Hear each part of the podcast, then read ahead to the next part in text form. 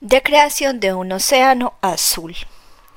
Cemex, que es una de las compañías cementeras más grandes del mundo, también creó un océano azul al cambiar la orientación de su sector, esta vez en la dirección contraria de lo funcional a lo emocional. En México, el cemento que se vende en sacos a la persona que realiza trabajos de construcción por sí misma representa más del 85% del mercado total del cemento. Sin embargo, a pesar de dicha configuración, el mercado no era atractivo. Había bastantes más no clientes que clientes.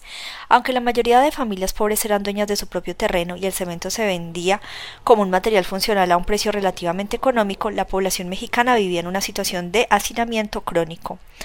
Pocas personas ampliaban sus casas y las que lo hacían tardaban una media de 4 a 7 años en construir una habitación adicional. ¿Por qué? La mayor parte del dinero extra de las familias se gastaba en las fiestas del pueblo, en las fiestas del aniversarios de las quinceañeras, en bautizos y en bodas. El hecho de contribuir económicamente a sus acontecimientos sociales era considerado como una oportunidad de distinguirse en la comunidad, mientras que no hacerlo era señal de arrogancia y de falta de respeto. Como consecuencia, la mayoría de los pobres de México disponían de escasos y oscilantes ahorros para comprar materiales de construcción, aunque poder tener una casa hecha de cemento era un verdadero sueño en México. Cemex estimaba de forma prudente que este mercado podía llegar a los 500 o 600 millones de dólares al año si se era capaz de despertar esta demanda latente. La respuesta de Cemex a este dilema llega con el lanzamiento del programa Patrimonio Hoy, el cual cambió la orientación del cemento de producto funcional a regalo soñado. Cuando la gente compraba cemento se ponía en el camino de construir habitaciones de amor donde se compraba la felicidad y la alegría. ¿Qué mejor regalo podía haber? En la base del programa Patrimonio Hoy se encontraba el sistema mexicano tradicional de ahorro comunitario denominado tandas. En una tanda, 10 personas, por ejemplo, aportan 100 pesos a la semana durante 10 semanas. Durante la primera semana se lleva a cabo un sorteo para determinar los ganadores de los mil pesos, o sea, 93 dólares, en cada una de las 10 semanas. Todos los participantes ganan los mil pesos una sola vez, pero cuando ganan reciben una suma de dinero que les permite hacer una compra importante.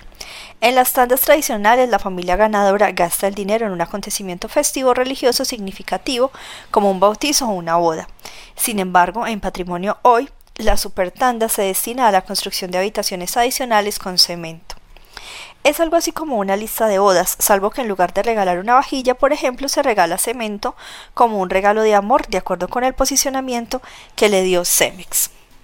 En su presentación, el Club de Materiales de la Construcción Patrimonio Hoy, creado, creado por Cemex, constaba de un grupo formado de 70 personas que aportaban una media de 120 pesos cada semana durante 60 semanas. Sin embargo, el ganador de la super tanda semanal no se embolsaba la suma total en pesos, sino que recibía su equivalente en materiales de construcción que le permitían terminar una habitación completa. Cemex complementaba el premio con la entrega del cemento al domicilio del ganador, con cursos para aprender a construir las habitaciones de la forma correcta y con un asesor técnico que mantenía una relación con los participantes durante la realización de su proyecto. El resultado, los participantes de patrimonio hoy construyen sus casas o anexos tres veces más deprisa a un coste más bajo de lo que suele ser habitual en México. Mientras que los competidores de Cemex vendían sacos de cemento, Cemex estaba vendiendo un sueño a través de un modelo de negocio basado en un know-how innovador de financiación y construcción.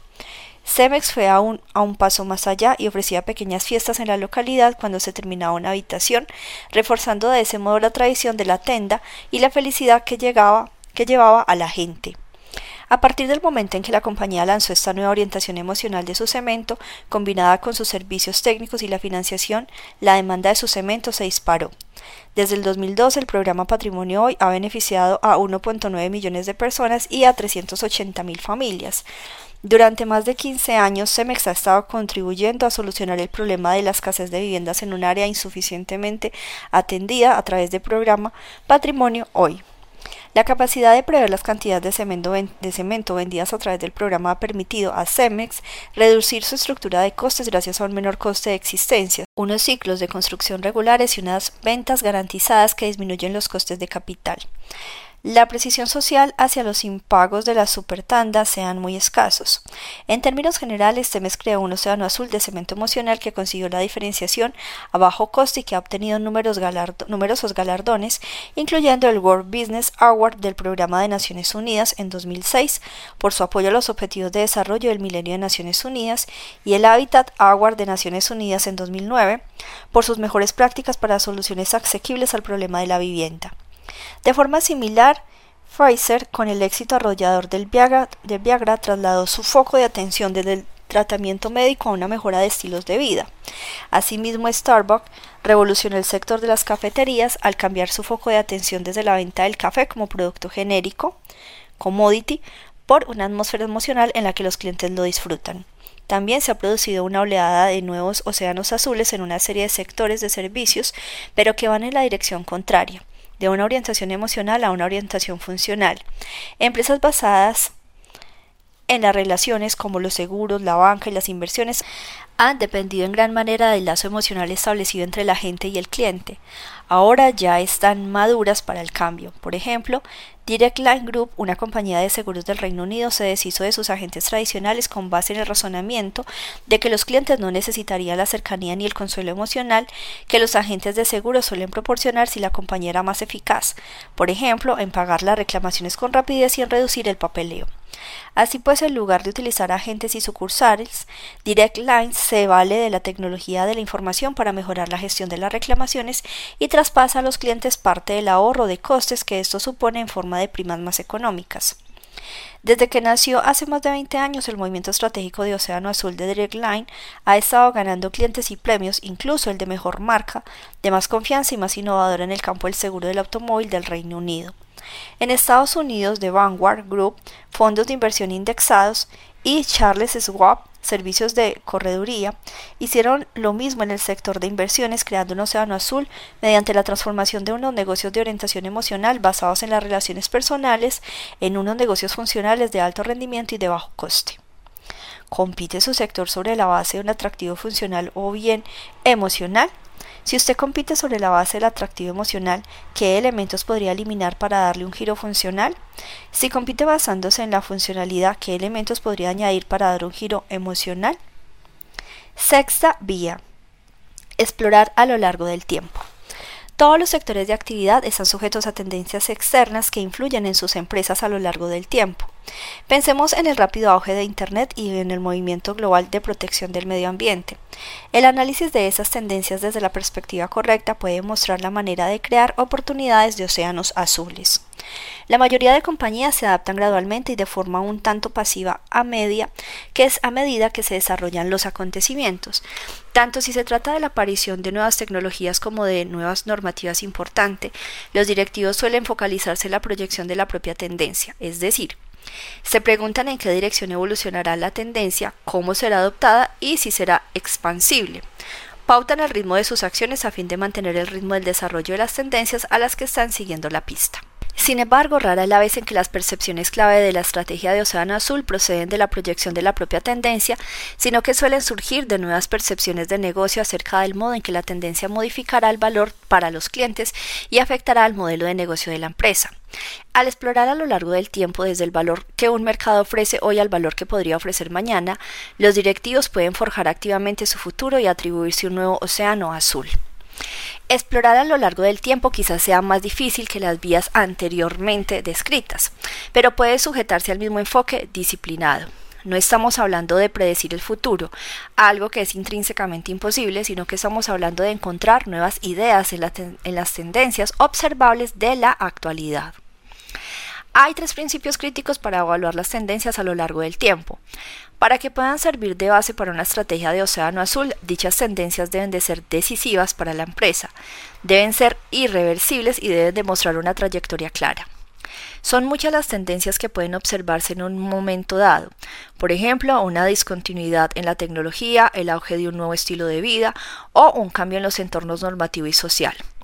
No obstante, generalmente solo una o dos tendencias tendrán un impacto decisivo en un determinado sector. Después de haber identificado una tendencia de esta naturaleza, es posible explorar a lo largo del tiempo y preguntarse cómo sería el mercado si la tendencia llegase a su culminación lógica.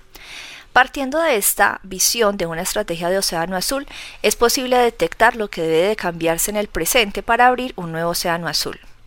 Por ejemplo, Apple estuvo atenta a la oleada de compartimientos ilegales de archivos de música que se inició a finales de la década de los 90. Los programas para compartir archivos de música como Napster, Casa y LimeWire habían creado una red de usuarios de Internet amantes de la música que compartían música por todo el mundo de forma gratuita, aunque ilegal. En 2003 ya se intercambiaban ilegalmente más de 2 mil millones de archivos de música. Aunque el sector del disco luchaba para poner fin a la piratería de CDs físicos, la descarga ilegal de música digital seguía creciendo. Ante una tecnología al alcance de cualquiera que permitía descargar música digital de forma gratuita, en lugar de tener que pagar una media de 19 dólares que costaba un disco compacto en aquella época, la tendencia hacia la música digital era clara, tendencia que se reforzó aún más con la fuerte demanda creciente de reproductores de MP3 portátiles para escuchar la música digital como el iPod de Apple, que fue un éxito rotundo. Apple aprovechó esa tendencia decisiva cuya trayectoria estaba claramente definida para lanzar en 2003 su tienda de música online iTunes. En virtud de un acuerdo con las cinco principales compañías de discos BMG, EMI Group, Sony, Universal Music Group y Warner Bros. Records, iTunes ofrecía un medio legal, fácil de utilizar y flexible para descargar música a la carta. En su presentación, iTunes permitió a los compradores que exploraran libremente 200.000 canciones escuchando fragmentos de 30 segundos y que descargaran cada canción por 99 centavos o un álbum completo por 9,99 dólares. Al brindar a la gente la posibilidad de comprar canciones sueltas y fijar un precio estratégico más razonable, iTunes eliminó uno de los factores que más molestaban a los clientes, la obligación de comprar todo el CD cuando solamente les interesaban una o dos canciones del mismo iTunes también aventajó a los servicios de descarga gratuita al ofrecer un sonido de buena calidad, además de unas funciones intuitivas de navegación, búsqueda y selección. Para descargar música ilegalmente, primero hay que buscar la canción, el álbum o el artista. Si se desea un álbum completo es preciso conocer el nombre de todas las canciones y su orden. No era habitual encontrar un álbum completo que pudiera descargarse en un solo sitio. La calidad del sonido era siempre mala porque la mayoría de la gente grababa los CD a baja velocidad para ahorrar espacio. Además, la mayoría de las canciones disponibles reflejaban los gustos de los adolescentes, de manera que aunque en teoría había miles de millones de canciones descargables, la realidad era que la oferta estaba limitada. En cambio, las funciones de búsqueda y selección de Apple tienen fama de ser las mejores del sector. Además, los editores musicales de iTunes incluyeron una serie de características adicionales que tradicionalmente se encuentran en las tiendas de discos como las mejores canciones de amor, las favoritas del personal y de las celebridades y las listas de éxitos de Billboard. Asimismo, su calidad de sonido es la mejor porque iTunes codifica las canciones en un formato denominado AAC, que ofrecía una calidad de sonido superior a la del MP3, incluso a las de las canciones grabadas a una velocidad muy alta. Los clientes han acudido en masa a la llamada de iTunes y las compañías de discos y los artistas también han salido ganando. En virtud del acuerdo con iTunes reciben un 70% del precio de compra de las canciones descargadas digitalmente, obteniendo al fin un beneficio económico de esta locura de la descarga digital. Además, Apple ofreció a las compañías de discos una protección de derechos de autor que no incomodara a los usuarios que estaban cada vez más acostumbrados a la libertad de la música digital en el mundo después de Napster pero que fuera satisfactoria para el sector musical. Al principio iTunes Music Store permitía que los usuarios grabaran las canciones en los iPod y los CD hasta siete veces, número más que suficiente para satisfacer fácilmente a los amantes de la música, pero a la vez muy bajo para convertir a la piratería profesional en un problema. En la actualidad, iTunes ofrece más de 37 millones de canciones, así como películas, shocks de televisión, libros y podcasts ha vendido hasta la fecha más de 25 mil millones de canciones y los usuarios descargan un promedio de 15 mil canciones por minuto. Se estima que iTunes supone más del 60% del mercado de la descarga de música digital a nivel mundial.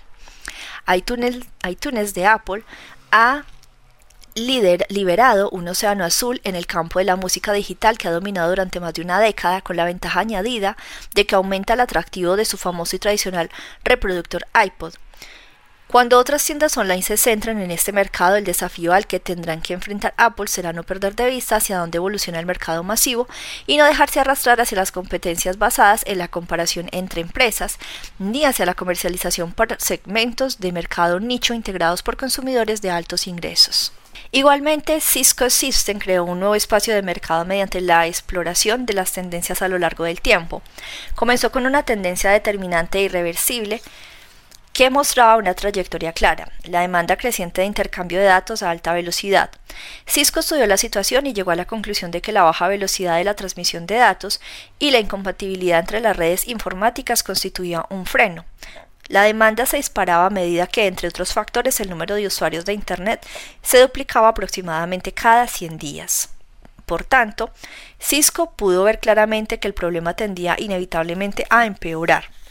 Fue entonces cuando diseñó sus enrutadores, conmutadores y demás dispositivos de red para generar un valor sin precedentes para los clientes, ofreciendo un intercambio rápido de la información en un entorno de red integrada. Así pues, el enfoque de Cisco para crear un océano azul tiene tanto que ver con la innovación en valor como con la tecnología. Asimismo, un sinnúmero de compañías han creado océanos azules aplicando la sexta vía.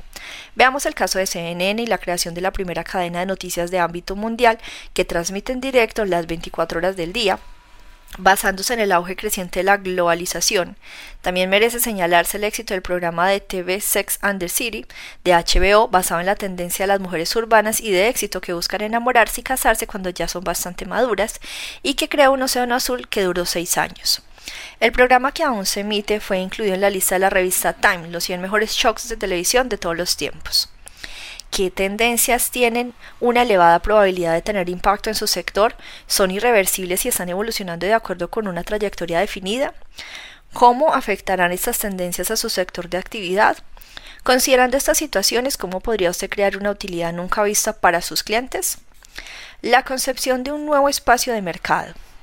Al explorar más allá de las fronteras convencionales de la competencia, se puede percibir la manera de realizar movimientos estratégicos que se aparten de la tradicional a fin de reconstruir las fronteras de mercado establecidas y crear océanos azules. El proceso de descubrimiento y creación de océanos azules no tiene que ver con predecir o anticiparte a las tendencias del sector. Tampoco es un proceso de prueba y error de la puesta en práctica de nuevas ideas de negocio descabelladas que van a parar casualmente a la mente de directivos o que son fruto de la pura intuición. Más bien se trata de que los directivos se involucren en un proceso estructurado de reorganización de las realidades del mercado de una manera completamente diferente.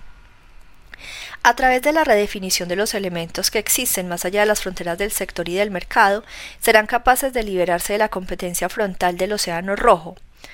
Dice, en la figura 3.5 se resume el esquema de las seis vías. Bueno, dice así, entonces está la tabla, competencia frontal y creación del Océano Azul. Sector, centrada en los rivales de su sector.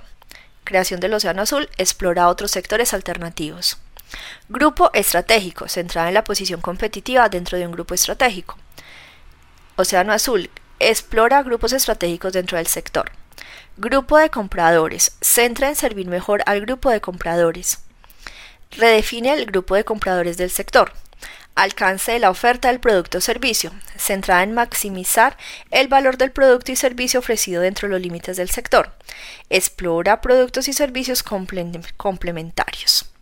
Orientación funcional o emocional, centrada en mejorar el rendimiento del precio de la orientación funcional o emocional del sector. Océano Azul, reformula la orientación funcional o emocional de su sector.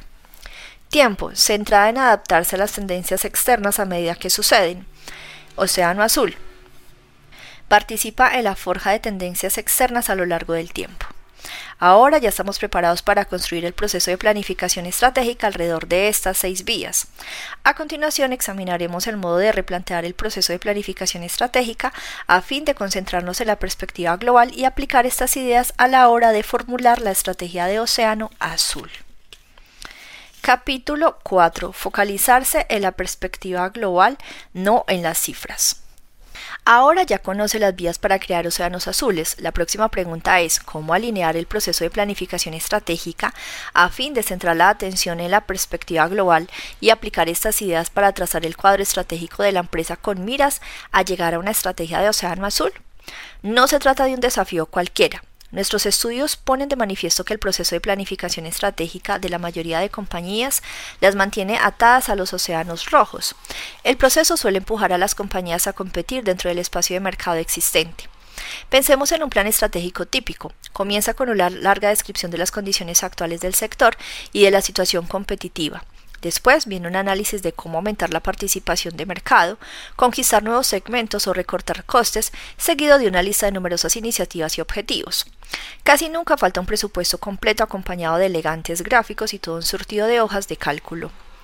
El proceso suele culminar con la elaboración de un extenso documento a partir de la de un batiburrillo de datos proporcionados por el personal de las distintas áreas de la organización, cuyas prioridades son a menudo opuestas y la comunicación entre ellas escasa.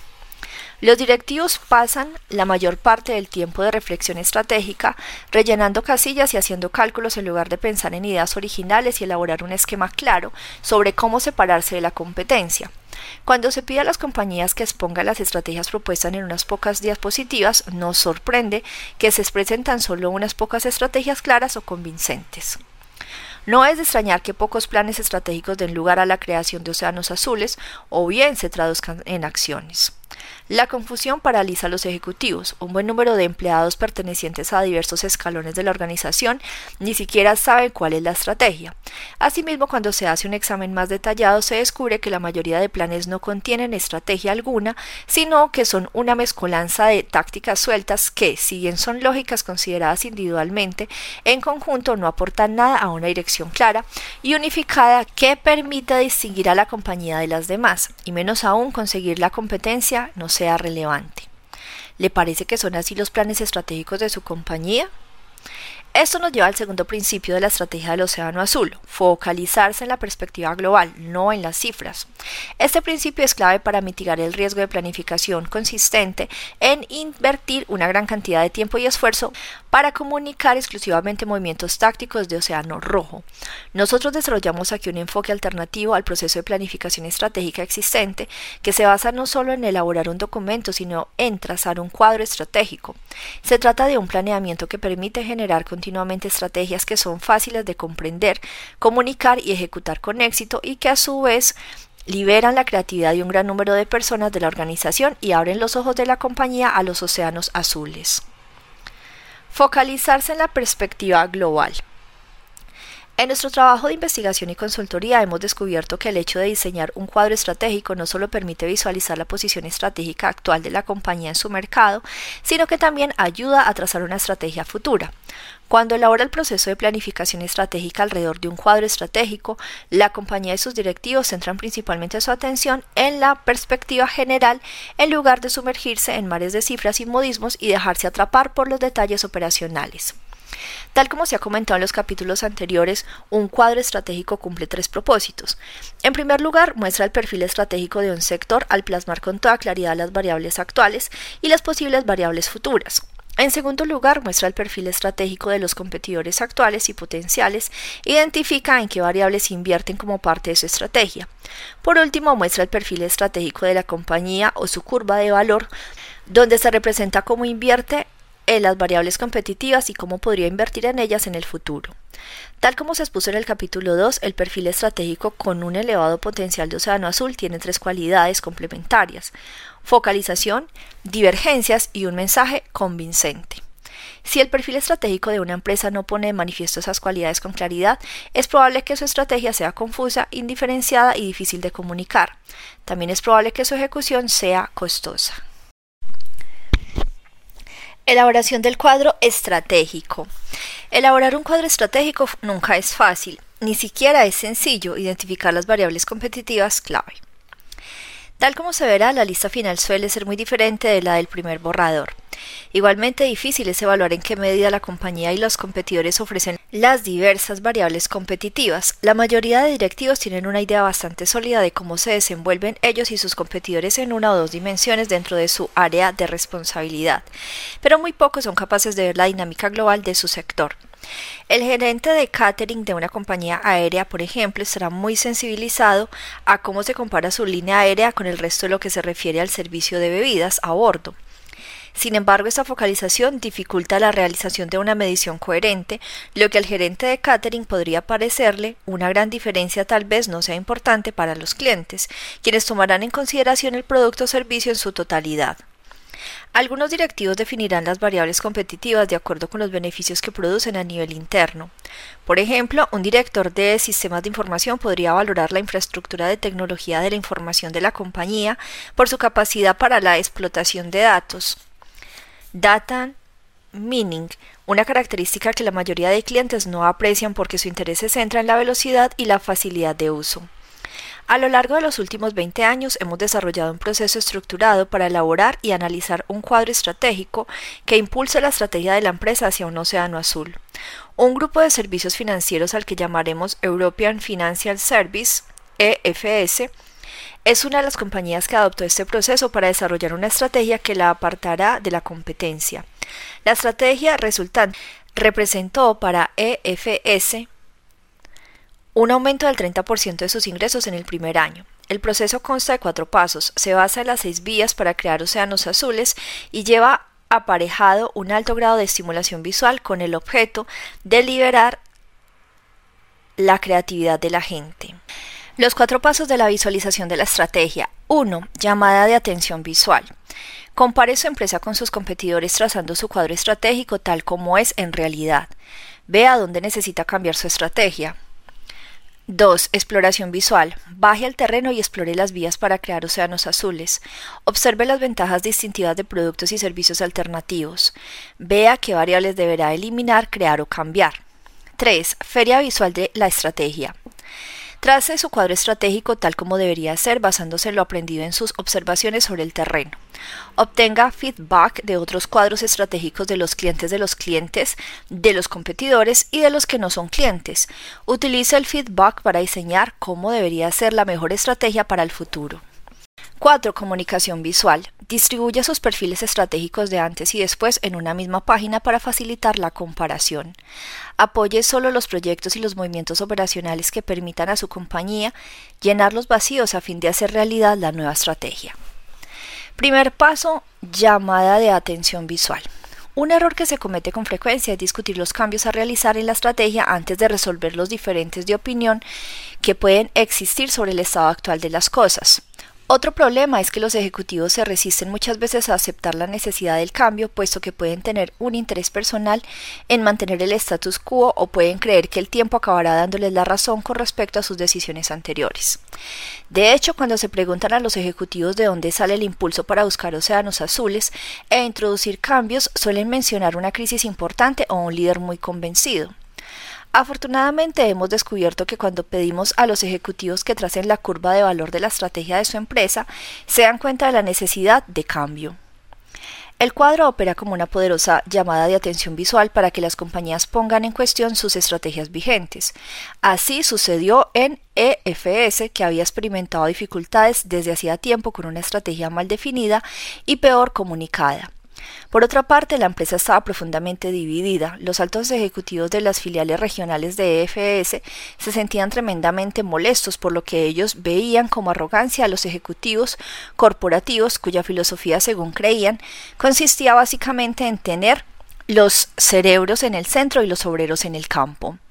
Este conflicto dificultaba aún más que EFS se enfrentará a sus problemas estratégicos. Sin embargo, antes de diseñar una estrategia nueva, era esencial que la compañía comprendiera a fondo cuál era su posición actual. EFS inició el proceso estratégico reuniendo a más de 20 altos directivos de sus filiales de Europa, América del Norte, Asia y Australia, a los que dividió en dos equipos, uno de los equipos será responsable de trazar una curva de valor que representa el perfil estratégico actual de EFS en su negocio tradicional de operaciones de cambio de divisas en comparación con sus competidores.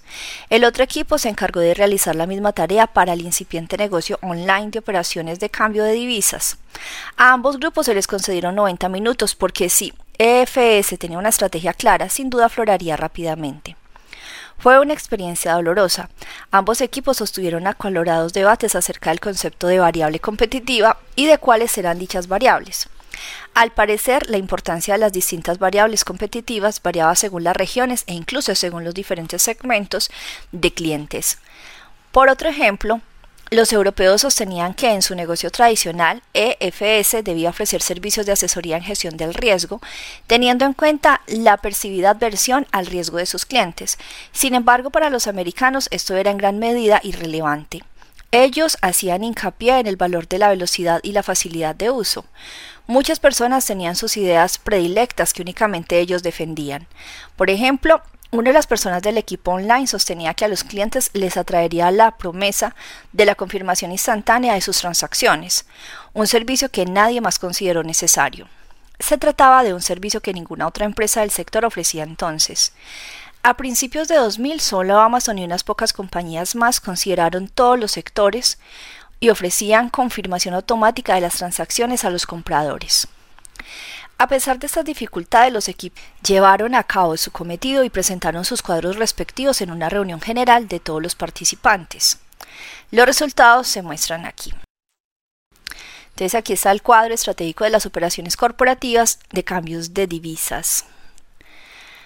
Los gráficos mostraron claramente los defectos de la estrategia de la compañía. Las curvas de valor de EFS, tanto la del negocio tradicional como la del negocio online, mostraron una ausencia importante de focalización.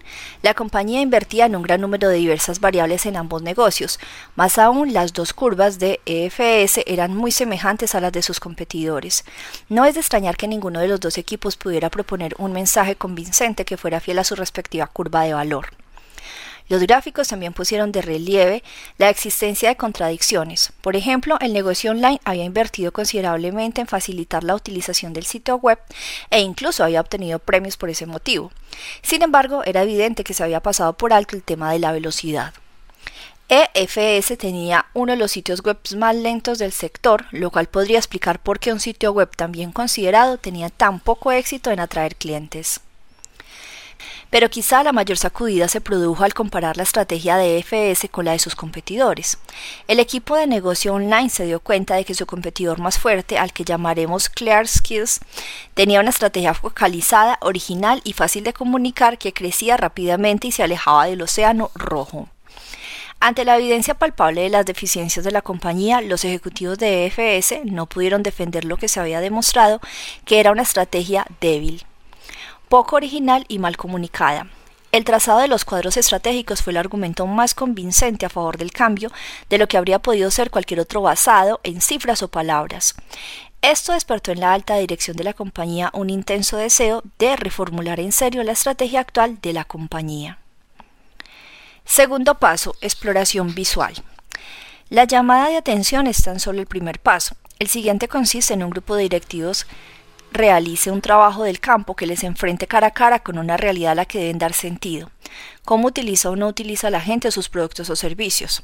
Este paso puede parecer obvio, pero hemos descubierto que los directivos a menudo suelen delegar en otras personas o entidades externas esta parte del proceso estratégico.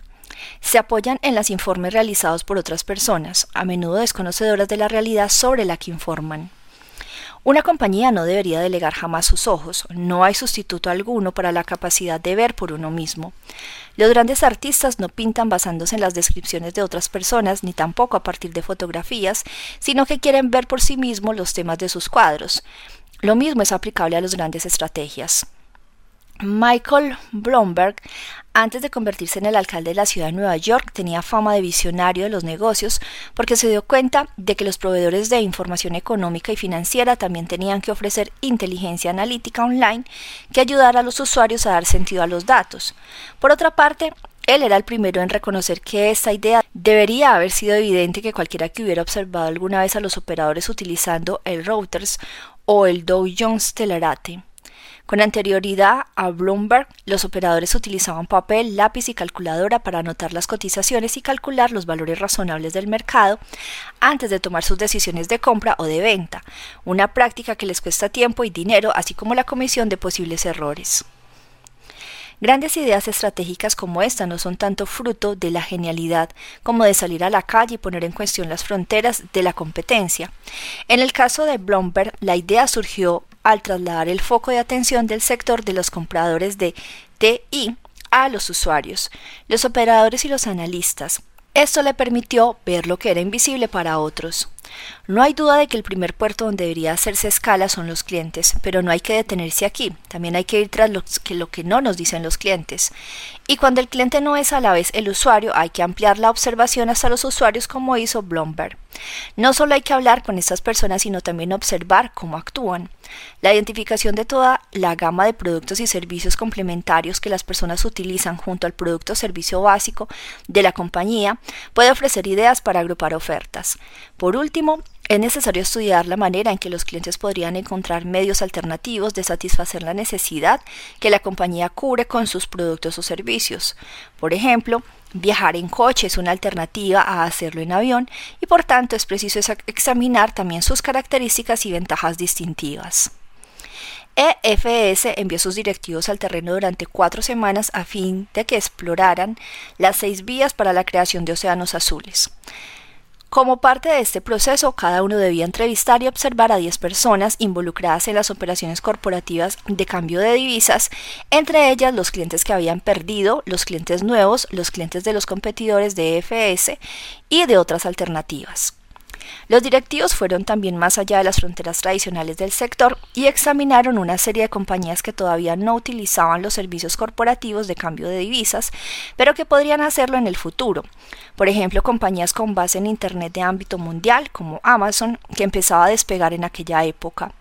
Entrevistaron a los usuarios finales de los servicios cambiarios, los departamentos de contabilidad y tesorería de las compañías y por último analizaron los productos y servicios auxiliares que sus clientes utilizaban, en particular la gestión de tesorería y las simulaciones de precios. Este trabajo de campo cambió drásticamente muchas de las conclusiones a las que había llegado los directivos en el primer paso del proceso de la creación de la estrategia. Por ejemplo, los gerentes de las relaciones con los clientes, a quienes prácticamente todos consideraban elementos claves para el éxito y de los que EFS se enorgullecía, resultaron ser el talón de Aquiles de la compañía. Los clientes aborrecían perder su tiempo con ellos. Para los compradores, los gerentes de relaciones con los clientes eran considerados como los salvadores de la relación porque EFS no cumplía sus promesas. Para asombro de todos, la variable más apreciada por los clientes era la pronta confirmación de las transacciones mencionada anteriormente como importante solo por uno de los directivos. Los directivos de EFS observaron que el personal del departamento de contabilidad de sus clientes dedicaba mucho tiempo a efectuar llamadas telefónicas para confirmar que los pagos se habían realizado y para verificar cuándo serían recibidos. Los clientes recibían un sinnúmero de llamadas sobre el mismo tema y el tiempo que perdían en ellas se sumaba a la necesidad de hacer otras llamadas al proveedor del servicio cambiario, es decir, EFS u otra empresa competidora. Los grupos de AFS fueron enviados de nuevo a la mesa de trabajo, pero esta vez tenían que proponer una estrategia nueva. Cada equipo tenía que trazar seis nuevas curvas de valor sirviéndose del esquema de las seis vías descrito en el capítulo 3. Cada nueva curva de valor tenía que representar una estrategia dirigida a conseguir que la empresa sobresaliera en un mercado. Lo que se perseguía al solicitar seis cuadros a cada equipo era empujar a los directivos a elaborar propuestas innovadoras y romper las fronteras de su forma de pensar convencional. Para cada estrategia visual, los equipos tenían que formular un mensaje convincente que captara la esencia de la estrategia y que llegara de forma directa y eficaz a los compradores. Entre los mensajes sugeridos había los siguientes: déjelo en nuestras manos, ayúdeme a ser más inteligente y transacciones de confianza. Entre los dos equipos se generó un espíritu de competencia intensa, lo que hizo que el proceso estuviera imbuido de energía, fuera ameno y propicio para que los grupos desarrollaran estrategias de océano azul. Tercer paso, la feria visual de la estrategia. Después de dos semanas de elaborar y reelaborar, los equipos presentaron sus respectivos cuadros estratégicos en los que denominaron Feria Visual de la Estrategia. Entre los presentes se encontraban altos ejecutivos corporativos, aunque el grueso de la audiencia estaba constituido por los representantes de entidades externas a AFS. El tipo de personas que los directivos habían conocido durante su trabajo de campo, incluidos los que no eran clientes, los clientes de los competidores y algunos de los clientes más exigentes de EFS. En el transcurso de dos horas, los equipos presentaron las 12 curvas, 6 por parte del grupo online y 6 por parte del grupo offline. Se les concedió un máximo de 10 minutos para presentar cada una de las curvas, bajo la teoría de que cuando se necesitaba más de 10 minutos para comunicar una idea, es porque quizás es demasiado complicada para ser buena. Los cuadros se colgaron en las paredes para que todos los asistentes pudieran verlos con facilidad. Una vez presentadas las dos estrategias, cada uno de los jueces elegidos entre los asistentes debían de pegar los cinco notas adhesivas que se le dieron al lado de las estrategias de su preferencia. Los jueces podían pegar las cinco notas al lado de una sola estrategia si consideraban que era tan convincente para, para merecerlo. La transparencia e inmediatez de este planteamiento lo liberó de la politiquería que a veces parece inherente al proceso de planificación estratégica. Los directivos tenían que confiar en la originalidad y claridad de sus curvas y sus mensajes. Por ejemplo, uno de ellos comenzó por el mensaje diciendo, tenemos una estrategia tan ingeniosa que ustedes no serán nuestros clientes sino nuestros fans. Después de pegadas las notas, se pidió a los jueces que explicaran sus decisiones, añadiendo así otro nivel de feedback al proceso de creación de la estrategia. También se les solicitó que explicaran por qué no habían votado a las demás curvas de valor. Cuando los equipos sintetizaron las preferencias de los jueces, se dieron cuenta de que hasta una tercera parte de las variables competitivas que ellos habían considerado fundamentales, de hecho tenían un escaso interés para los clientes. Otra tercera parte de ellas o bien no estaba bien expresada o bien se había pasado por alto durante la fase de la llamada de atención visual. Era evidente que los ejecutivos tenían que reevaluar algunos de los supuestos más arraigados, como la separación de los dos negocios de EFS, el tradicional y el online. También averiguaron que los compradores de todos los mercados tenían un conjunto de necesidades básicas y esperaban recibir unos servicios parecidos. Si se conseguía satisfacer estas necesidades comunes, los clientes estaban dispuestos a renunciar a todo lo demás sin problema. Las diferencias regionales eran significativas solo cuando había un problema con lo fundamental. Esto fue una sorpresa para muchas personas que habían reivindicado que sus regiones eran verdaderamente únicas. Después de la feria de la estrategia visual, los equipos pudieron completar finalmente su misión. Trazaron una curva de valor que tenía más semejanza con el perfil estratégico existente que cualquier otra que hubieran realizado anteriormente, en parte porque el nuevo cuadro omitió la diferenciación engañosa que EFS había trazado entre el negocio tradicional y el negocio online. Lo más importante es que los directivos se encontraron ahora en condiciones de trazar una estrategia futura que sería realmente distinta, distintiva y que respondería al mismo tiempo a una necesidad cierta, aunque oculta, del mercado. Bueno, dice que en la figura 4.4 se presentan las pronunciadas diferencias que hay entre la estrategia actual y la estrategia futura de la empresa. Tal como muestra la figura, en la estrategia futura de EFS se eliminó la gestión de las relaciones con los clientes y se redujeron las inversiones en los ejecutivos de cuenta, quienes a partir de entonces fueron asignados únicamente a las cuentas AAA. Con estas medidas, los costes de EFS se redujeron de forma espectacular, porque los directivos de relaciones con los clientes y los ejecutivos de cuentas eran las partidas de costes más elevadas del negocio. La estrategia futura de EFS había hacía hincapié en la facilidad de uso, la seguridad, la precisión y la velocidad. Estas variables se ofrecían mediante la información, lo que permitiría a los clientes recibir directamente la información sin necesidad de enviar un fax a EFS, lo cual era la norma del sector en aquella época. Esta medida también liberaría tiempo para los operadores corporativos dedicados en gran parte al papeleo y a corregir errores. Ahora podrían ofrecer unos comentarios más valiosos acerca del mercado, una variable clave para el éxito. Asimismo, EFS enviaría confirmaciones electrónicas automáticas a todos sus clientes. Ofrecería también un servicio de seguimiento de los pagos, tal como hacen FedEx y UPS con sus envíos. El sector de las operaciones del cambio de divisas nunca había ofrecido estos servicios en el pasado. En la figura 4.5 se resumen las cuatro acciones de FS para crear innovación en valor, la piedra angular de la estrategia del Océano Azul. Bueno, en el cuadro dice eliminar gestión de relaciones con los clientes, incrementar facilidad de uso, seguridad, exactitud, velocidad, comentarios acerca del, mercado crear, confirmación, seguimiento, reducir ejecutivos de cuentas, operadores corporativos. La nueva curva de valor contenía los criterios de una estrategia de éxito, mostraba una mayor focalización que la estrategia anterior. Las inversiones realizadas entrañaban un grado de compromiso mucho mayor que antes. También se apartaba de las curvas imitativas existentes en el sector y se dio asimismo un mensaje convincente. La FedEx de las operaciones de cambios de divisas corporativos, fácil, fiable, rápida y con capacidad de hacer seguimiento. Al fusionar su negocio tradicional y su negocio online en una única y convincente oferta, EFS recortó sustancialmente la complejidad operacional de su modelo de negocio, facilitando enormemente la ejecución sistemática. Cuarto paso, comunicación visual.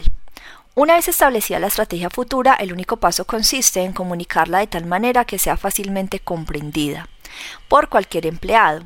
EFS distribuyó entre los empleados una sola página con el cuadro en el que se representan los perfiles de la estrategia antigua y la nueva para que todos pudieran ver dónde se encontraba la compañía y dónde debía concentrar sus esfuerzos para crear un futuro atractivo.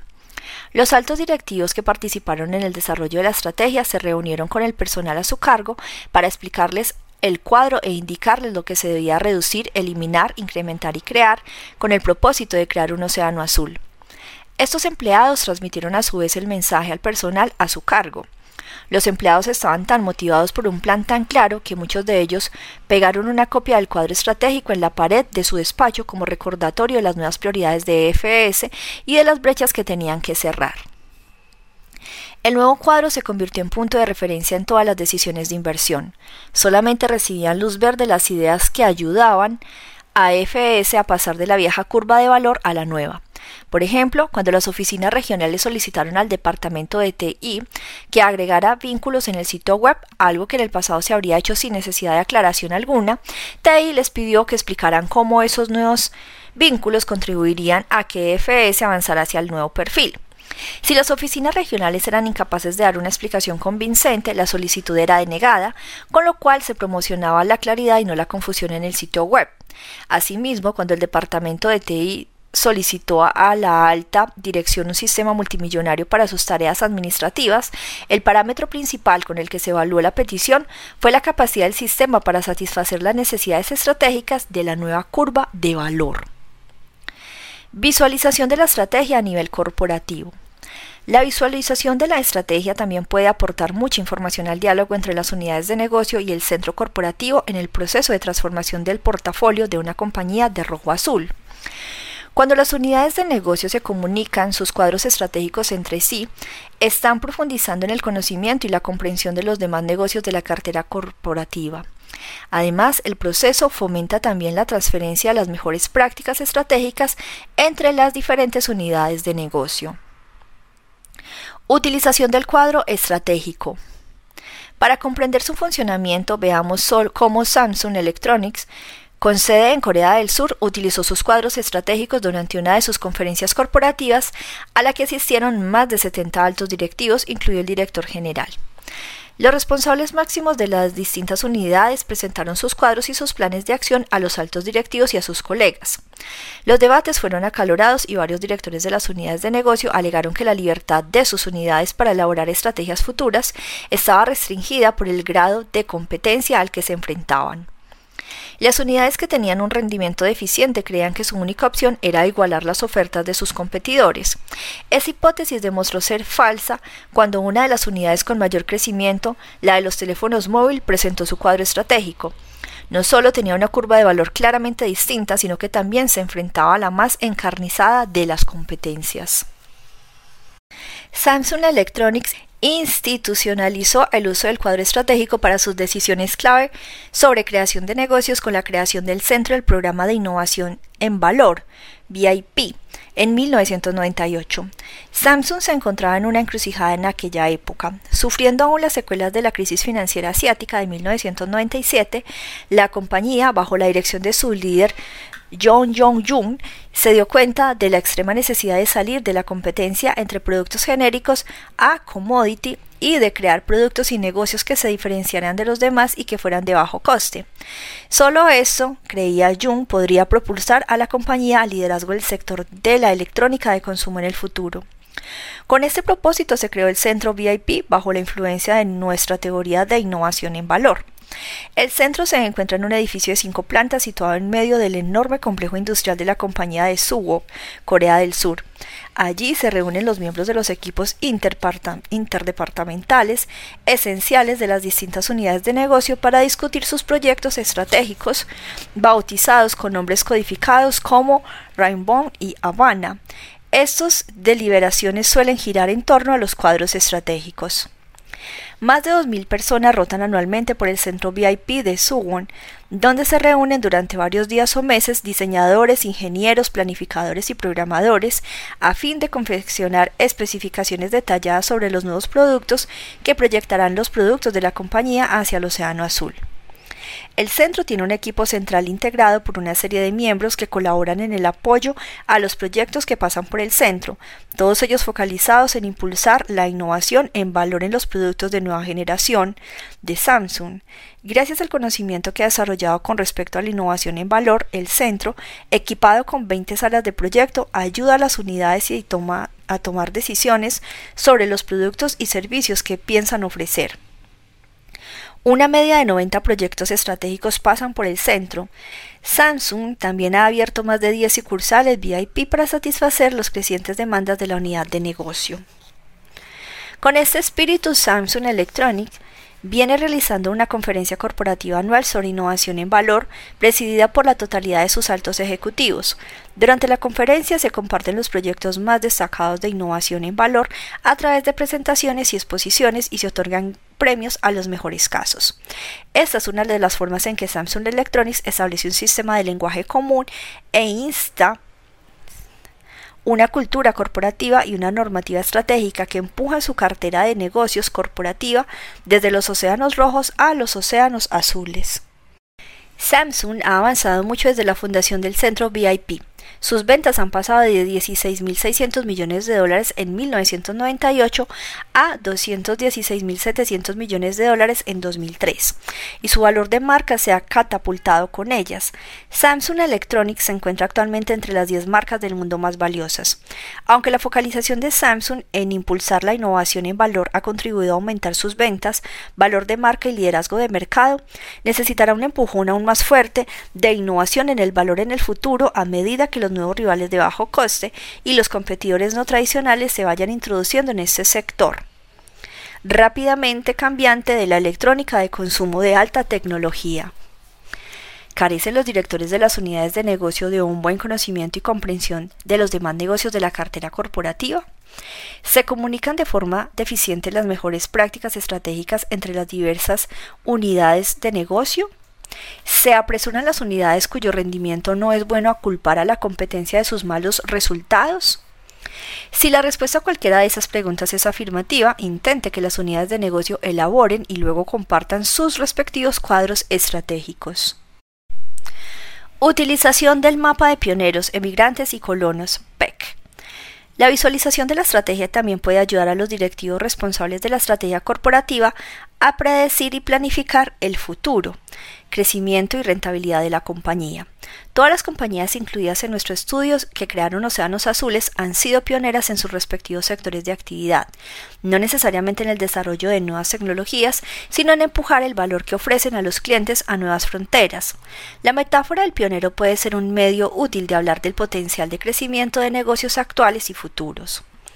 Los pioneros de una compañía son aquellos negocios que ofrecen un valor sin precedentes. Estos son los productos y servicios de océanos azules y las fuentes más potentes de crecimiento rentable. Estos negocios arrastran a una gran masa de clientes. Sus curvas de valor divergen de las de la competencia en el cuadro estratégico. En el otro extremo se encuentran los colonos, aquellos negocios cuyas curvas de valor se ajustan a la forma básica del sector. Se trata de negocios imitativos. Por regla general, los colonos no contribuyen demasiado al crecimiento futuro de una compañía. Se encuentran varados en un océano rojo. El potencial de los emigrantes ocupa un lugar intermedio. Estos negocios amplían la curva de valor de la compañía, ofreciendo a los clientes más por menos, pero no alteran su forma básica. Estos negocios ofrecen un mejor valor, pero no un valor innovador. Sus estrategias se ubican en el margen entre los océanos rojos y los océanos azules. Un ejercicio útil para el alto equipo directivo de una corporación cuyo objetivo es lograr un crecimiento rentable consiste en elaborar un mapa de pioneros emigrantes colonos PEC y ubicar en él la cartera de producto servicio actual y futura de la compañía. A efectos del ejercicio, los colonos se definen como negocios imitativos, los emigrantes como negocios cuya oferta es algo mejor que la de la mayoría de los competidores del mercado, y los pioneros son aquellos productos o servicios que ofrecen innovaciones en valor. Si tanto la cartera actual como la prevista está constituida principalmente por colonos, la compañía tendrá una trayectoria de bajo crecimiento, estará confinada en gran medida en océanos rojos y deberá reforzarse en innovar en valor. Aunque la compañía puede ser rentable, Hoy, mientras sus colonos aún ganan dinero, es muy posible que ya haya caído en la trampa de las comparaciones con la competencia, la imitación y una intensa competencia por precio. Si sus ofertas actuales y las previstas en el futuro están constituidas por muchos productos o servicios emigrantes, se puede esperar un crecimiento razonable. Sin embargo, la compañía no está explotando su potencial de crecimiento y se arriesga a quedar marginada por una compañía que innove en valor. De acuerdo con nuestra experiencia, cuantos más colonos haya en un sector, mayor es la oportunidad de innovar en valor y crear un nuevo espacio de mercado de océano azul. Este ejercicio es especialmente útil para los directivos que quieren ver más allá del rendimiento presente. Los ingresos, la rentabilidad, la cuota de mercado y la satisfacción de los clientes son medidas de la posición actual de una compañía. Contrariamente a lo que aconseja el pensamiento estratégico convencional, estas mediciones no pueden señalar el camino a seguir hacia el futuro, puesto que los cambios en el entorno son demasiado rápidos. La cuota de mercado de hoy refleja hasta qué punto lo ha hecho bien un negocio a nivel histórico. Basta con pensar en el revés estratégico y el desmoronamiento de las cuotas de mercado que se produjeron cuando la CNN se introdujo en el mercado de las noticias de Estados Unidos, ABC, CBS y NBC. Tres compañías que históricamente habían tenido una gran participación en el mercado histórico fueron arrollados. Los máximos responsables de la compañía deberían utilizar el valor y la innovación como los parámetros realmente importantes para gestionar su cartera de negocios. Deberían utilizar la innovación porque sin ella las compañías se quedan atrapadas en la trampa de las mejoras con relación a la competencia. Deberían utilizar el valor porque las ideas innovadoras serán rentables solo si tienen una relación directa con la suma que los compradores están dispuestos a pagar. Es obvio que los altos ejecutivos deberían tratar de inclinar la balanza de su futura cartera hacia los negocios pioneros. Esta es la ruta a seguir para un crecimiento con rentabilidad. El mapa PEC se muestra en la figura 4.6, representa esta trayectoria, mostrando la distribución entre los diferentes tipos de negocio de una compañía determinada. El centro de gravedad de su cartera actual, de 12 negocios representados por medio de 12 puntos, pasa de una de una preponderancia de colonos en la actualidad a un mayor número de inmigrantes y pioneros. Sin embargo, cuando busquen un mayor número de negocios pioneros, los altos ejecutivos deberían tener muy presente que los colonos, pese a tener un potencial de crecimiento apenas marginal, son en muchos casos los que generan liquidez en el presente. ¿Cómo pueden los altos ejecutivos equilibrar el flujo de caja y el crecimiento en un momento dado para maximizar el crecimiento rentable a nivel corporativo? ¿Cuál debería ser la mejor estrategia de renovación para su cartera de negocios a lo largo del tiempo?